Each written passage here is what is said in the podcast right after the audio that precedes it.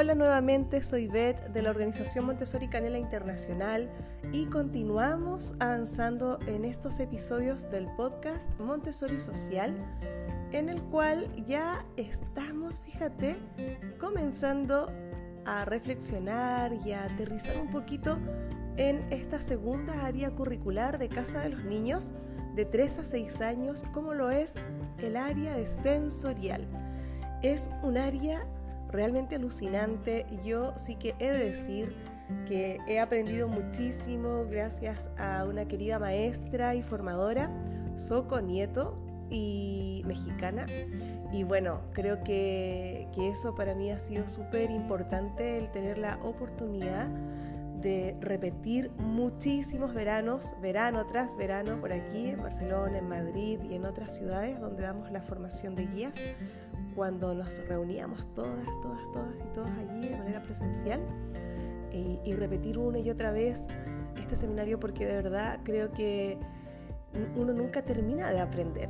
Y, sensorial para mí es un mundo alucinante, absolutamente, eh, podría decir, como lleno de asombro, no dejo de asombrarme porque finalmente sabemos que María Montessori todo lo que plantea a nivel metodológico lo basa sobre la base, ¿verdad?, de que hemos ya lo hemos dicho que lo psíquico y el cuerpo son una unidad indisoluble, es decir, que no podemos separarlo. Y el factor principal del desarrollo del niño y de la niña es esta unidad, esta visión totalitaria del ser humano desde allí es que, claro, efectivamente cuando empezamos a comprobar que el cerebro, ¿verdad?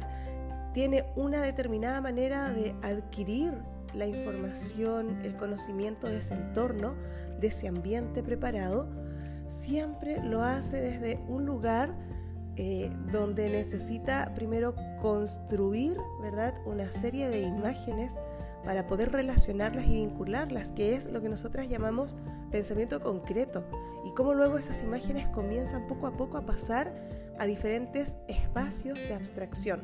Por ejemplo, para que me puedas entender un poquito más, sería algo así como que si un niño o una niña, por ejemplo, ve un objeto que puede ser una pelota, entonces vamos a, va a tener la necesidad primero de ver ese objeto, tocarlo, sentirlo, para empezar a asociar el nombre con eh, ese objeto. Entonces, eh, eso es un espacio muy concreto. Luego la mente y el cerebro va trabajando de una manera impresionante hasta que cuando ya no lo tiene enfrente, ¿verdad? Cuando, cuando hablábamos un poquito de la permanencia en una de las preguntas de los lunes que me hicieron, que las puedes encontrar en mi Instagram, esas respuestas sobre los ejercicios de permanencia, en mi Instagram, en la parte de historias destacadas, ahí vas a encontrar todas las respuestas de todos, todas las preguntas que ustedes me han hecho durante los lunes.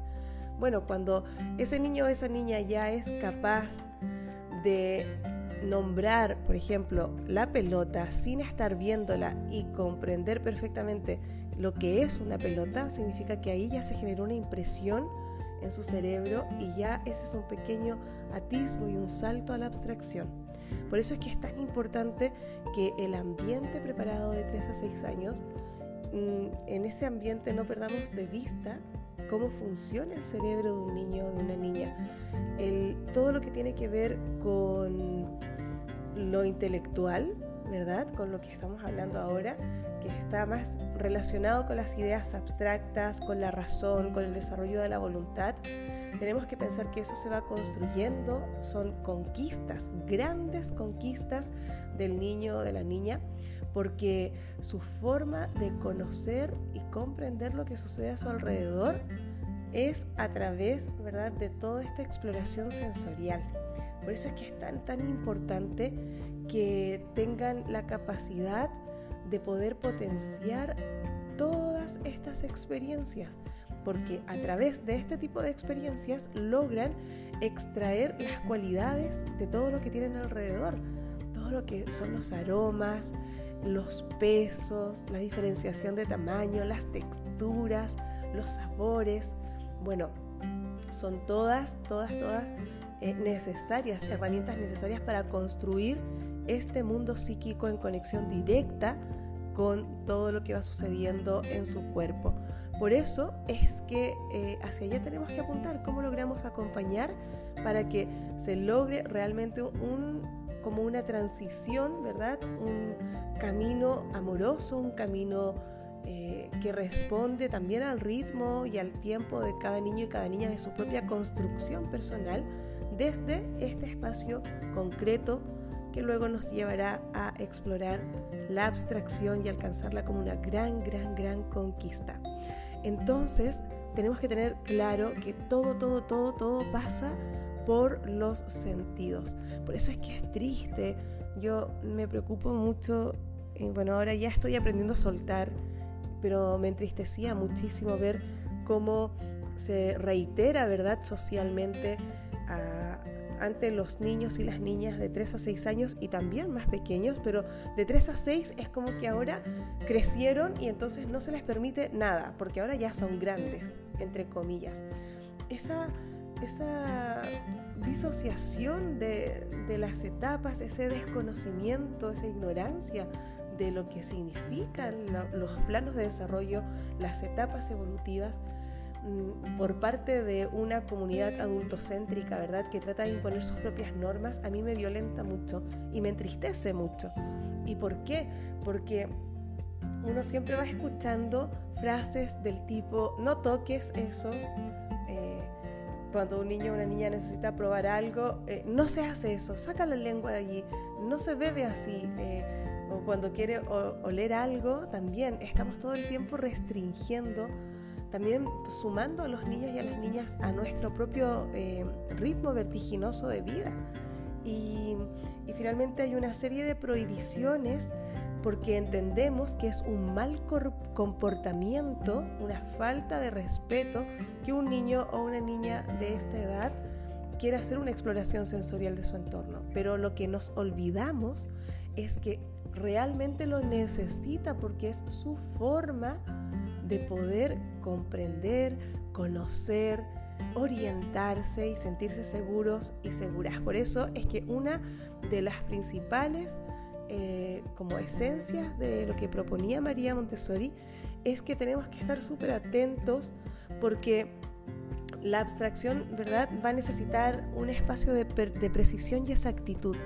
Pero para que logren ese tipo de pensamiento cuando ya sean más grandes, cuando lo vayan logrando, necesitan eh, de base unas experiencias que den cabida a toda la percepción. La percepción, el desarrollo de la percepción también se da a través de los sentidos y tenemos que tratar de ayudar y colaborar con este desarrollo natural del niño y la niña.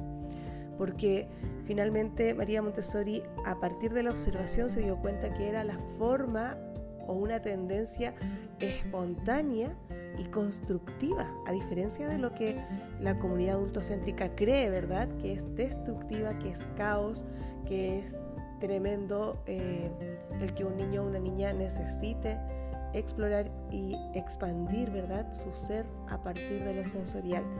Entonces, creo que es muy necesario el poder tener conciencia que va absorbiendo realmente el ambiente en el que vive, Necesita, por supuesto, crear orden y espacios de mucha claridad para poder distinguir eh, aquellos códigos de relación.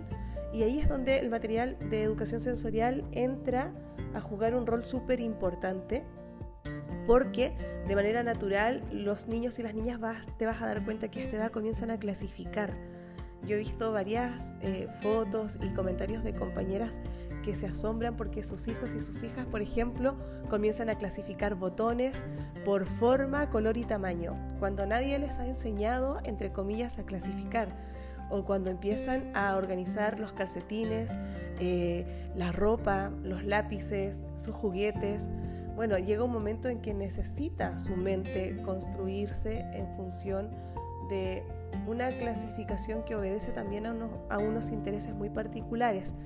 Y desde allí surge también este material sensorial donde tenemos que tener súper claro que no sustituye las experiencias sensoriales del ambiente. Es decir, no es que un niño o una niña, yo esto siempre lo repito, vaya a aprender los colores con la caja 1, 2 y 3 de colores, sino que María Montessori dice que esos son unas especies como de llaves, de, de encender una chispita, una curiosidad, pero que no tiene ningún tipo de relevancia si son eh, hechos aislados y que quedan absolutamente ajenos del entorno cotidiano y natural del niño o la niña. Es decir, no podemos pretender que solo ejercite el gusto a través de los frascos de sabor, ¿verdad? Que vas poniendo unas gotitas con distintos tipos de sabores, sino que esto es algo permanente a través de los distintos tipos de frutas, a través de las experiencias cotidianas. Los colores, exactamente lo mismo, o sea, a través de todo lo que hay en el entorno, flores, ropa, frutas, tipos de tierra, porque en función del lugar donde uno esté viviendo, la tierra tiene tonalidades diferentes también. Entonces, bueno, tenemos que tener súper en cuenta que estos materiales son solo un apoyo ¿verdad? Para ir eh, ayudando a estructurar de a poquito esa mente que el niño necesita, esa repetición de ejercicios, esa fuerza, ¿verdad?, interna que nos va mostrando y que por tanto el niño de a poco va a ir adquiriendo de estos materiales y del entorno todas aquellas cualidades básicas que les van a permitir luego establecer relaciones entre objetos similares. Entonces, de verdad que es un, espacio que a mí me alucina muchísimo. Por tanto, tenemos que tener siempre presente que todos estos materiales Montessori finalmente van a, de alguna manera van a permitir ser un puente, ¿verdad?, entre esa ejercitación y los propios descubrimientos de los niños y las niñas cuando van a ver reflejadas esas características en todos los objetos y bueno, y todo lo que tienen en el mundo exterior. Así es que tenemos que tener así muy en cuenta que este material sensorial va a ayudar al niño principalmente a clasificar y de una manera más científica eh, a empezar a acercarse a, los procesos de abstracción. Siempre van a estar usando sus manos, siempre van a estar haciéndolo a través de todos los sentidos porque es la forma de aprender. Entonces, eh, ojo y tener mucho cuidado, yo creo, como una chispita alerta cuando las familias me preguntan, oye, ¿y qué tenemos que estar observando en las escuelas para saber si se está respetando o no el proceso de aprendizaje de mi hijo, su forma? Yo creo que ya entramos a, a pensar, ¿verdad?, que algo no va bien cuando un niño o una niña está absolutamente inmóvil, ¿verdad? Inquieto, como, o sea, absolutamente quieto, que está siempre esperando que el adulto le diga algo. Yo creo que ahí tendríamos que tener un, un replanteamiento para ver a nivel sensorial cómo puede volver a conectarse. Hay niños y niñas que realmente les prohíben tocar, les prohíben usar las manos para hacer esta, este tipo de ejercitación de exploración en su entorno y eso también se ve reflejado mucho en su temperamento, en su carácter. Cuando un niño o una niña tiene eh, una imposición de no movilidad, de no ocupar su cuerpo, se queda absolutamente desconectado de su mente porque muchas veces todavía se cree en algunos lugares que solo se ha de ejercitar la mente y que, y que mientras estén en silencio, sentados, mirando adelante al profesor, al pizarrón, se cree que eso va a generar una buena conducta, entre comillas, y además un buen desarrollo, pero ahí se generan bastantes alteraciones finalmente a nivel emocional, que es lo que hay que cuidar. Entonces, estas experiencias eh, que va a ir recibiendo el niño y que va a ir construyendo, porque es realmente protagonista de todo esto, le va a permitir de a poquito ir tomando como mayor conciencia de sí mismo y también de todo lo que tiene a su alrededor. Para poder ir clasificando, el niño se va a ir dando cuenta de lo que es similar, de lo que es diferente y, también de a poco van a empezar muchísimos niños y niñas a darse cuenta de cómo, de los procesos. Yo no sé si les ha pasado todavía, con sus hijos de 3, 4, 5, 6 años, que lo que quieren es saber cómo funcionan los mecanismos internos de los objetos que hay en casa o que hay en la escuela. Entonces tener la posibilidad también de tener herramientas para abrir, evidentemente con criterio, ¿verdad? Con sentido común, eh, todo aquello que ellos puedan explorar por dentro para conocer cómo funcionan estos mecanismos va a ser algo muy importante. Todas las propuestas pensadas de esta área, de este área curricular que es sensorial, tienen que tener muy en cuenta que lo más importante es poder atraer la atención del niño y provocar una reacción permanente y sostener esa atención en el tiempo con eh, esa propuesta en sí. ¿ya? Así es que tenemos que observar muchísimo y sobre todo estar súper atentos con, porque aquí todavía hay periodos sensitivos como el refinamiento de los movimientos que va muy muy de la mano con el desarrollo de la concentración y bueno, cuerpo y mente ya sabemos que trabajan de manera paralela, así es que creo que eso eh, hay que tenerlo muy en cuenta y no perder de vista que una de las cosas que se pide en la educación Montessori, por ejemplo, es que aislar, ¿verdad? Eh, a veces los, las características de un material. Por ejemplo, si yo nombro la torre rosa, que es lo que más conocemos, porque es muy famosa esta torre, por el mundo entero, esa torre está diseñada para trabajar, ¿verdad? Las dimensiones, del más pequeño al más grande, el más grande al más pequeño, graduando eh, ese tamaño, ¿verdad? Entonces lo que a veces sucede y con lo que yo me encuentro muchísimo en muchas escuelas es que hay una sobreestimulación sensorial por parte del adulto que diseña ese material hacia el niño. Yo creo que también infantilizando la infancia ¿eh? bastante. Y juntan en esa misma torre, imagínate 10 cubos como la torre rosa, pero hacen una diferenciación de color, o sea, cada cubo tiene un color diferente, como si el niño o la niña no se fuera a dar cuenta realmente cuál es el más grande y el más pequeño. Le agregan números en las caras laterales de los cubos, le suelen agregar letras, a veces le agregan texturas e incluso he visto que le agregan eh, sonidos a cada cubo. Entonces, todo eso, María Montessori dice que sobra, todo eso finalmente termina estresando la mente porque es una sobreestimulación. Y, por eso es que hay que aislar eh, las características o, lo que uno quiere trabajar. El propósito de tu propuesta, aunque no tengas material Montessori, tienes que siempre tener en cuenta para qué. ¿Cuál es el propósito? ¿Para qué? Si es un material que tú vas a diseñar eh, para poder diferenciar tamaños, de como lo, como lo es la finalidad de la torre rosa, entonces que tu material solo se enfoque allí. Por eso es que todos los cubos de la torre rosa son del mismo color. Entonces, que tu mirada se enfoque allí. Si voy a hacer un trabajo, por ejemplo, de, de texturas, tengo que ver bien el tamaño, por ejemplo, de las tabletas de, lija, ¿verdad? Donde van a ir sintiendo lo rugoso, lo no rugoso. Tengo, si lo voy a hacer con telas, también tendré que saber bien el tamaño y la cantidad de telas que voy a poner. Actualmente venden cajas de telas con muchísimas telas para hacer, para emparejar entre ellas a partir del tacto. Entonces tengo que ir observando porque muchas veces ponemos ejercicios o propuestas que van más allá de lo que un niño o una niña necesita. Y claro, evidentemente, si tengo un exceso de material, voy a tener un exceso de estímulos, prolongo un trabajo, quizá para un niño o una niña que todavía necesita un trabajo más breve en el tiempo. Y lo que necesita quizás es repetir ese trabajo breve en el tiempo. Entonces tengo que estar súper atento y atenta porque no es llegar y ponerlo allí muchas veces en muchas escuelas lo que se hace es que, por ejemplo, en la caja de las telas se van guardando y luego se van renovando.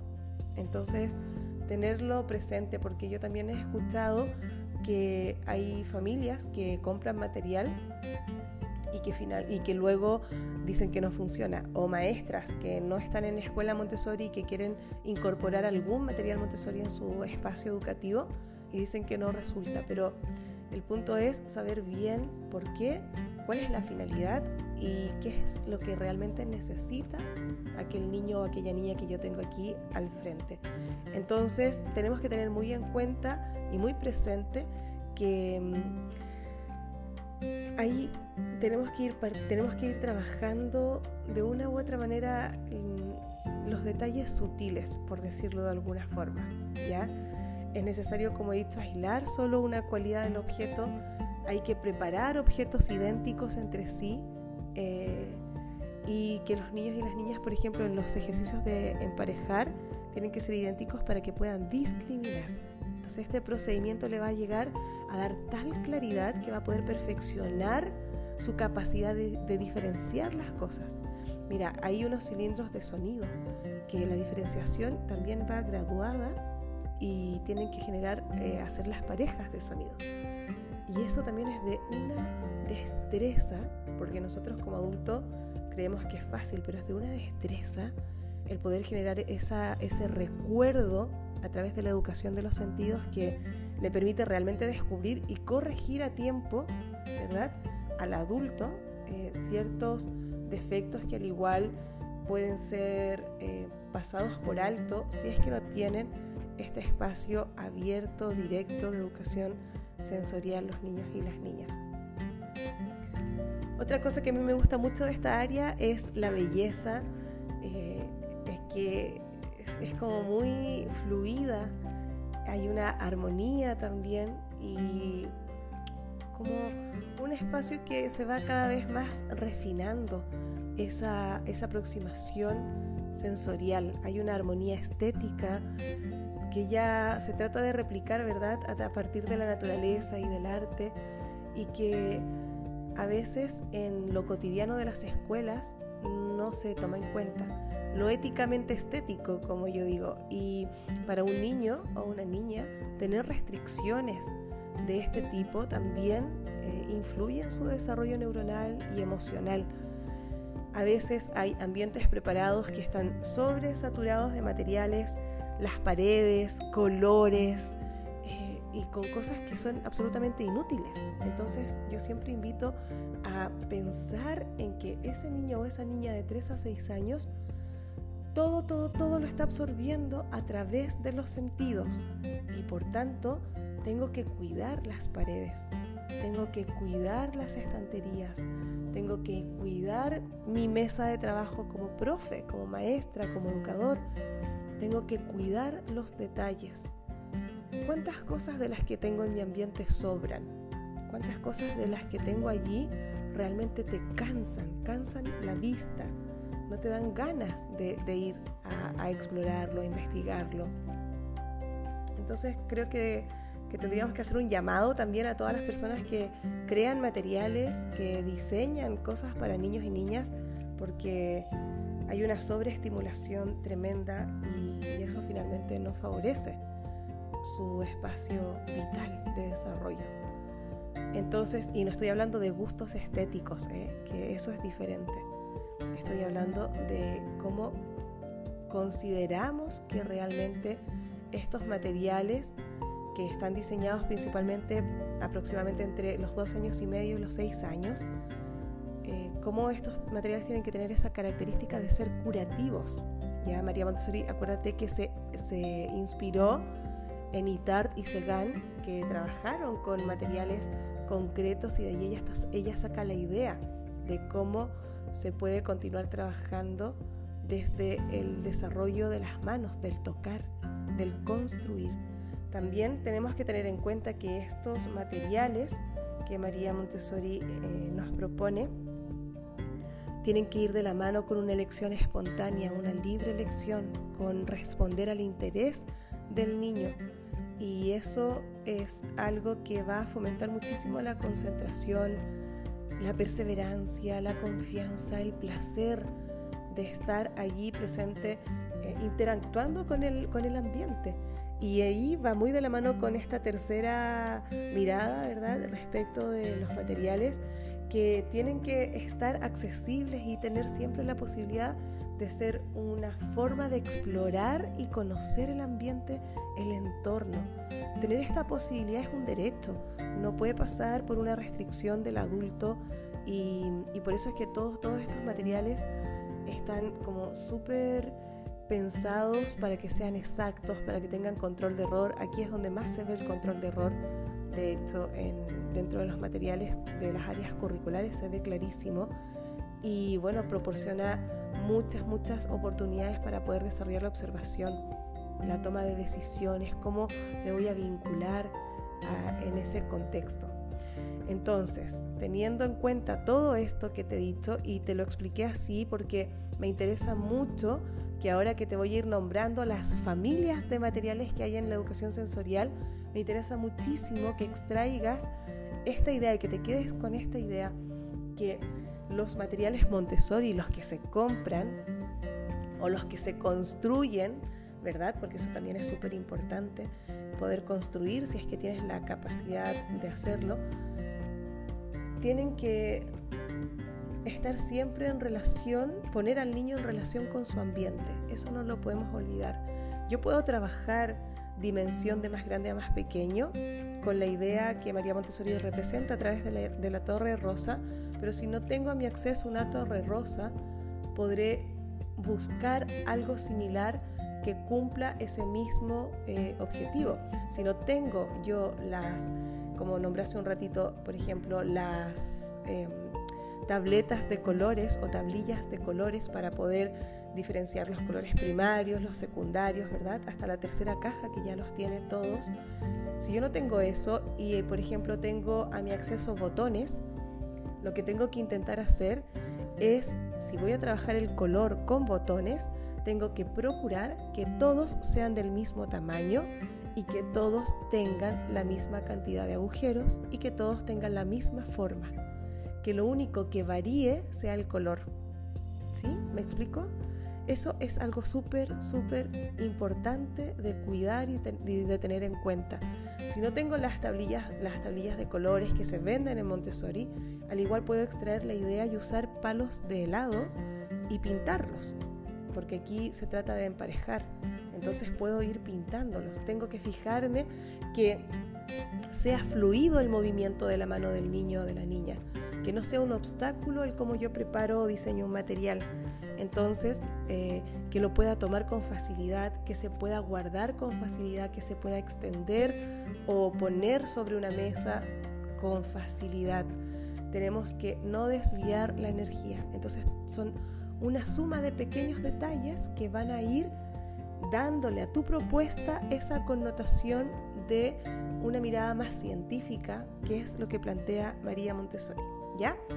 Entonces, hay un grupo de materiales que yo le llamo familias de materiales, que serían los materiales que desarrollan lo visual. Aquí te vas a encontrar principalmente con los bloques de cilindro, en algunos países le llaman cilindro de botón, que son cuatro bloques, ¿verdad? Y que te permite ir encajando. Vas encajando distintos cilindros, cada uno está graduado en función del diámetro y de la profundidad. Entonces, allí es algo que tienes que tener muy, muy en cuenta. También dentro de lo visual tenemos eh, otra familia de materiales que siempre van juntas. Eh, la torre rosa, la escalera marrón y las barras rojas. Estas tres permiten desarrollar las dimensiones. Entonces, de alguna forma es curioso cuando en algunas escuelas, que no son escuelas Montessori, y yo más que como una crítica lo digo como una observación para tenerlo en cuenta, ¿ya? A veces se compra con los presupuestos que hay, se compra material Montessori y se distribuye, entre comillas, equitativamente por las aulas para que todos tengan acceso a algo. Lo que yo siempre recomiendo es que tengan en cuenta cuáles son las familias de estos materiales cuáles son las secuencias, ¿por qué? Porque no tiene mucho, mucha razón de ser que en una clase tengas la torre rosa, en otra clase la escalera marrón y en otra las barras rojas. Lo suyo sería que en una sola clase tuviesen los tres y que los niños pudiesen transitar y experimentar con esa familia de materiales. Porque si no, el aprendizaje queda a medias, ¿ya? La torre rosa ya hemos dicho, dimensiones de más grande a más pequeño. La escalera marrón va desde lo más eh, delgado a lo más grueso y las barras rojas desde lo más corto y lo más largo. Entonces vivencias con la totalidad de tu cuerpo estas características, estas cualidades de las dimensiones que te permiten luego configurar ¿verdad? Una serie de ideas en tu mente, pero porque ya lo has pasado por la memoria del cuerpo. Eso es muy importante de tenerlo en cuenta. También dentro de los materiales eh, que obedecen a lo visual, ¿verdad? Que responden a lo visual, encontrarás las cajas de colores 1, 2 y 3, que también les llaman tabletas de colores o tablillas de colores.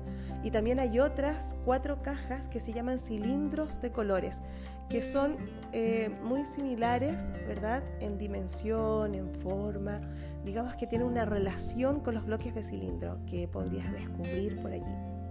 Luego hay otro ámbito sensorial que es todo lo táctil, el desarrollo del tacto. Y para eso aquí hay unos pasos previos antes de llegar a trabajar con las tablas o las tabletas de lija y con las telas, que es la sensibilidad de la yema de los dedos. Eh, no podemos llegar y trabajar el sentido táctil, ¿verdad?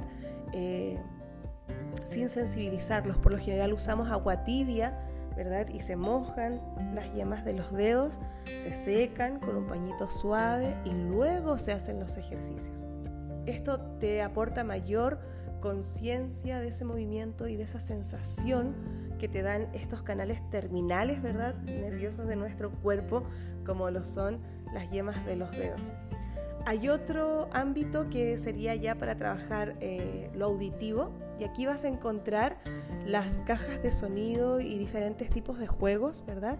Y también las campanas Montessori, que aquí en las campanas este yo diría que es uno de los materiales más caros, más caros de Montessori y, uno para mí de los más eh, fabulosos, por decirlo de alguna forma. Cuando uno trata de comprar material, evidentemente el material Montessori es carísimo, el material entre comillas que tiene mm, o que dice tener los sellos oficiales, originales, ¿verdad? Es carísimo y sé que no es posible tener acceso a ellos y la verdad es que en la gran mayoría no hay mucha diferencia. Yo he tenido la posibilidad de ayudar a crear escuelas con muchísimos recursos económicos, muchísimos, y he podido comprar todos los materiales originales. De hecho, me fui a Italia a buscar materiales hace muchísimos años y, y llegué hasta allá, ¿verdad? Y me los traje a España y la, para, porque yo quería salir de esa duda, yo quería saber que, si realmente era tan así. Y la verdad es que mm, no encontré mayor diferencia más que en algunos materiales puntuales. Uno de ellos son las campanas. Si hay que invertir dinero, yo creo que es mejor esperar y comprarse las campanas originales por el sonido, por la graduación y porque además es un material muy específico de discriminación auditiva, muy específico. Aquí en España han tratado de vender unas campanas que suenan horrorosamente mal, no tienen ningún tipo de afinación, las campanas tienen que cuidarse, pero como un gran tesoro porque tienen una afinación específica. Y también acá lo que han hecho es ponerle colores a las campanas para que los niños y las niñas puedan graduarlas según diferentes tipos de escalas, pero esa no es la finalidad, así es que yo diría que ahí hay que tener cuidado. Para poder desarrollar el gusto, pues ya les conté que existían frascos de sabores, igualmente para el olfato que hay frascos de olores. Y Soco Nieto siempre nos habla que hay sentidos simples y sentidos complejos. Para poder desarrollar estos sentidos complejos, como por ejemplo lo térmico, la sensación de temperatura, existen dos materiales sensoriales. Una eh, son las llamadas botellas térmicas. Aquí hay que también eh, ser cuidadosos, cuidadosas, porque eh, hay algunas botellas térmicas. Esta nosotras ponemos agua, agua con diferentes temperaturas, ¿verdad? Para poder tener esa sensación térmica. Hay algunas que se pierden muy rápido la diferenciación de temperatura, entonces por lo general es un material que en cuanto se usa se tiene que preparar y es difícil encontrar un material exacto que te permita prepararlo en la mañana a primera hora y que durante el resto del día o de unas horas se mantenga para que los niños y las niñas lo puedan usar de manera autónoma. Así es que tienes que fijarte muy bien qué vas a usar para hacer este trabajo con las botellas térmicas. Y luego están las tabletas térmicas que son una especie de tablitas pequeñas eh, que que también es para poder hacer emparejamiento y hay de diferentes materiales, de corcho, de madera, de cristal, de acero, ¿sí? etc. Entonces vas, vas sintiendo la diferencia de temperatura. Otro sentido complejo es el bárico, que tiene que ver con el peso, y las tabletas báricas también son muy parecidas a las térmicas en cuanto a forma y tamaño, pero aquí la diferencia y también estas cuesta mucho encontrar unas que realmente se sienta la diferencia porque tienes que ponerlas en la yema de los dedos y sentir cuál es más pesada que otra. Entonces tienen un gramaje específico. Así es que si las vas a fabricar, fíjate muy bien en eso. Hay otro sentido complejo que sería el estereognóstico. El estereognóstico es esa capacidad que va muy asociada a la permanencia, ¿eh? al sentido de permanencia. Esa capacidad de, de saber lo que hay allí sin verlo, sino que tocándolo. Entonces hay diferentes ejercicios progresivos de selección y también las famosas bolsas misteriosas que se pueden crear, eh, bueno, según temáticas. Bueno, lo importante es que el niño o la niña conozca los objetos que va a tener que luego descubrir. Tiene que conocerlos. Aquí no se trata de pillar al niño a ver si, si no lo sabe. Tengo que mostrarlo, lo tiene que conocer, luego lo, lo guardo en la bolsa y luego lo descubre. Y también está el, el estereognóstico visual, donde aquí ya encuentras el gabinete geométrico con las tarjetas, los sólidos geométricos y el gabinete de biología y todas las tarjetas de biología. Y eh, hay como sentido complejo otro tipo de materiales para desarrollar lo visual, ¿verdad? Y aquí tendríamos todas las cajas de los triángulos constructores, que también están la caja rectangular, están los triángulos azules, la triangular, las hexagonales grandes y pequeñas, ¿verdad? También existe otro material que se llama figuras geométricas sobrepuestas, que también acá le llamaban em, figuras... Uy, se me acaba de ir el nombre. Ya me voy a acordar. Eh, sobrepuestas, para que te hagas una idea, por ejemplo, son círculos de un determinado color que son de diferentes tamaños, ¿ya? Entonces, por ejemplo, ahí tienes que ir buscándolo. Busca figuras geométricas sobrepuestas y ya vas a mirar por allí, hay muchas fotos por internet. También, eh, como un sentido complejo de la visión, se trabaja el cubo de la potencia del 2 y los famosísimos cubos del binomio y del trinomio y el cuadrado del decanomio, que en algunos países también le llaman decanomio sensorial. Entonces, si te das cuenta, es un área súper completa, llena de posibilidades de exploración. Creo que con esta introducción pues ya te harás una idea. Te invito a que puedas revisar tu casa, tu ambiente, tu clase y que puedas darte cuenta si realmente se van eh, desarrollando con lo que tiene el niño o la niña al alcance toda esta memoria muscular, todo el sentido táctil, todo lo que está relacionado, ¿verdad?, con esta exploración a partir de la educación de los sentidos. La gran mayoría de ejercicios son de emparejar, como te he dicho, y bueno, se incluyen muchas eh, actividades como juegos de memoria, lenguaje, eso también el lenguaje que vas otorgando tiene que ser preciso. No hay, no hay una, digamos, como una sobrecarga de palabras, porque lo que nos interesa aquí es la percepción visual, la percepción sensorial, auditiva, de sabores. Entonces, eh, María Montessori recordar que siempre nos decía que nada era aprendido si no pasaba primero por los sentidos.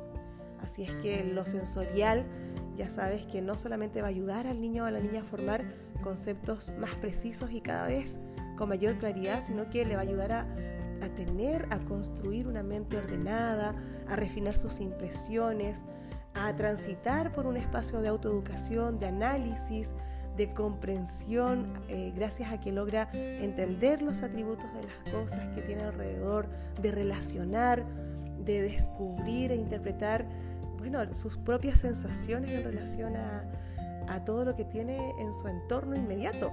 Así es que creo que eso es muy, muy importante que lo puedas tener en cuenta y que te atrevas a poder explorar este mundo con ojos de niño. Muchísimas gracias por este ratito, espero que te haya servido y nos vemos en un siguiente episodio donde vamos a trabajar sobre otra área maravillosa que va muy de la mano con sensorial, como lo es las matemáticas en casa de los niños. Un abrazo y nos encontramos en un siguiente episodio.